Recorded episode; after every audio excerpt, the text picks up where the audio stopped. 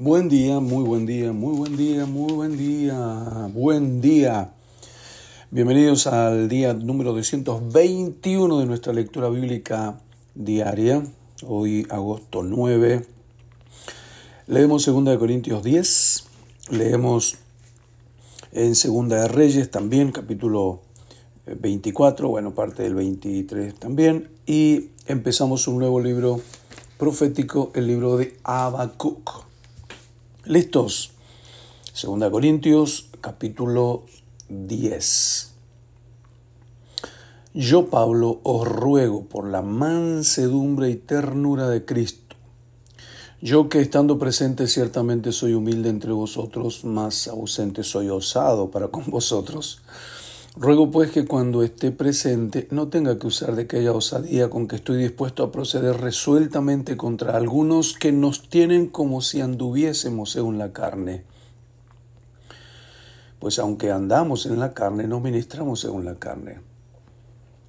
Porque las armas de nuestra milicia no son carnales, sino poderosas en Dios para la destrucción de fortalezas, derribando argumentos y toda altivez que se levanta contra el conocimiento de Cristo llevando cautivo todo pensamiento a la obediencia de Cristo y estando prontos para castigar toda desobediencia cuando vuestra obediencia sea perfecta.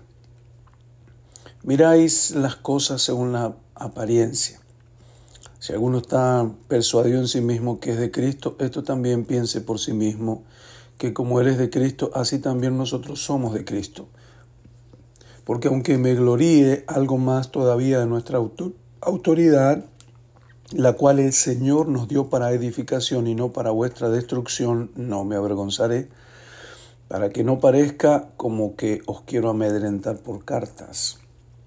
Porque a la verdad dicen, las cartas son duras y fuertes, más la presencia corporal débil y la palabra menospreciable. Esto tenga en cuenta tal persona que así somos en la palabra por cartas, estando ausentes, lo seremos también en hechos, estando presentes. Porque no nos atrevemos a contarnos ni a compararnos con algunos que se alaban a sí mismos, pero ellos midiéndose a sí mismos por, por sí mismos y comparándose consigo mismos, no son juiciosos pero nosotros no nos gloriaremos desmedidamente, sino conforme a la regla que Dios nos ha dado por medida para llegar también hasta vosotros. Porque no nos hemos extralimitado como si no llegásemos hasta vosotros, pues fuimos los primeros en llegar hasta vosotros con el Evangelio de Cristo. No nos gloriamos desmedidamente en trabajos ajenos, sino que esperamos que conforme crezca vuestra fe seremos muy engrandecidos entre vosotros conforme a nuestra regla, y que anunciaremos el Evangelio en los lugares más allá de vosotros sin entrar en la obra de otro para gloriarnos en lo que ya estaba preparado. Mas hay que se gloría, gloríese en el Señor, porque no es aprobado el que se alaba a sí mismo, sino aquel a quien Dios alaba. Bien, ahorita nos vamos al capítulo 23 del libro de Reyes. capítulo, capítulo 23, versículo 36. De 25 años era Joacim cuando comenzó a reinar, y 11 años reinó en Jerusalén. El nombre de su madre fue Sebuda, hijo de Pedaías de Ruma, e hizo lo malo ante los ojos de Jehová conforme a todas las cosas que sus padres habían hecho. En su tiempo subió en campaña Nabucodonosor, rey de Babilonia. Joacim vino a ser su siervo por tres años, pero luego volvió y se rebeló contra él. Pero Jehová envió contra Joacim tropas de caldeos, tropas de sirios, tropas de moabitas, tropas de amonitas, los cuales, los cuales envió contra Judá para que la destruyesen conforme a la palabra de Jehová que había hablado por sus siervos los profetas. Ciertamente vino esto contra Judá por mandato de Jehová para quitarla de su presencia por los pecados de Manasés y por lo que él hizo. Asimismo, por la sangre inocente que derramó, pues llenó a Jerusalén de sangre inocente. Jehová, por tanto, no quiso perdonar.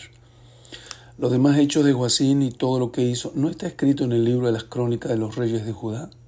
Y durmió Joacín con sus padres y reinó en su lugar Joaquín, su hijo.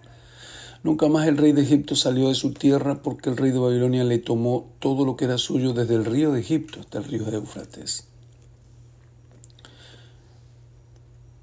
De 18 años era Joaquín cuando comenzó a reinar y reinó en Jerusalén tres meses. tres meses. El nombre de su madre fue Neusta, hija del Natán de Jerusalén, e hizo lo malo ante los ojos de Jehová, conforme a las cosas que había hecho su padre. En aquel tiempo subieron contra Jerusalén los siervos de Nabucodonosor, rey de Babilonia, y la ciudad fue sitiada.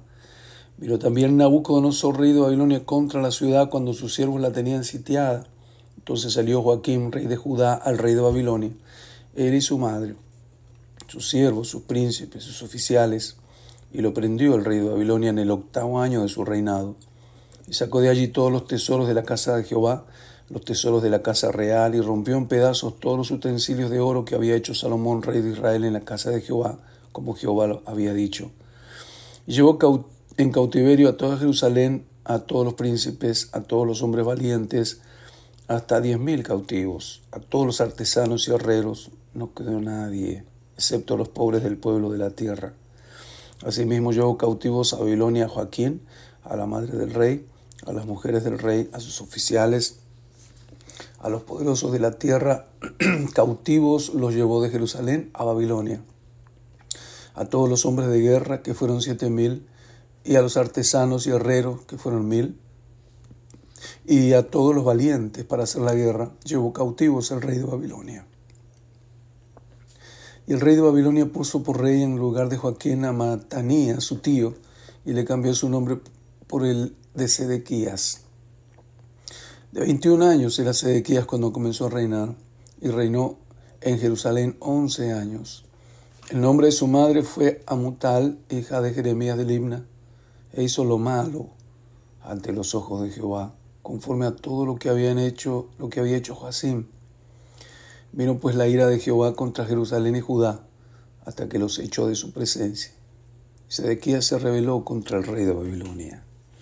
Qué tristes lecturas estamos teniendo ahorita, ¿no? Terminamos la lectura de hoy con el profeta Habacuc, capítulo 1. La profecía que vio el profeta Habacuc. ¿Hasta cuándo, oh Jehová, clamaré y no oirás, y darás voces, y daré voces a ti a causa de la violencia y no salvarás? Porque, ¿por qué me haces ver iniquidad y haces que vea molestia?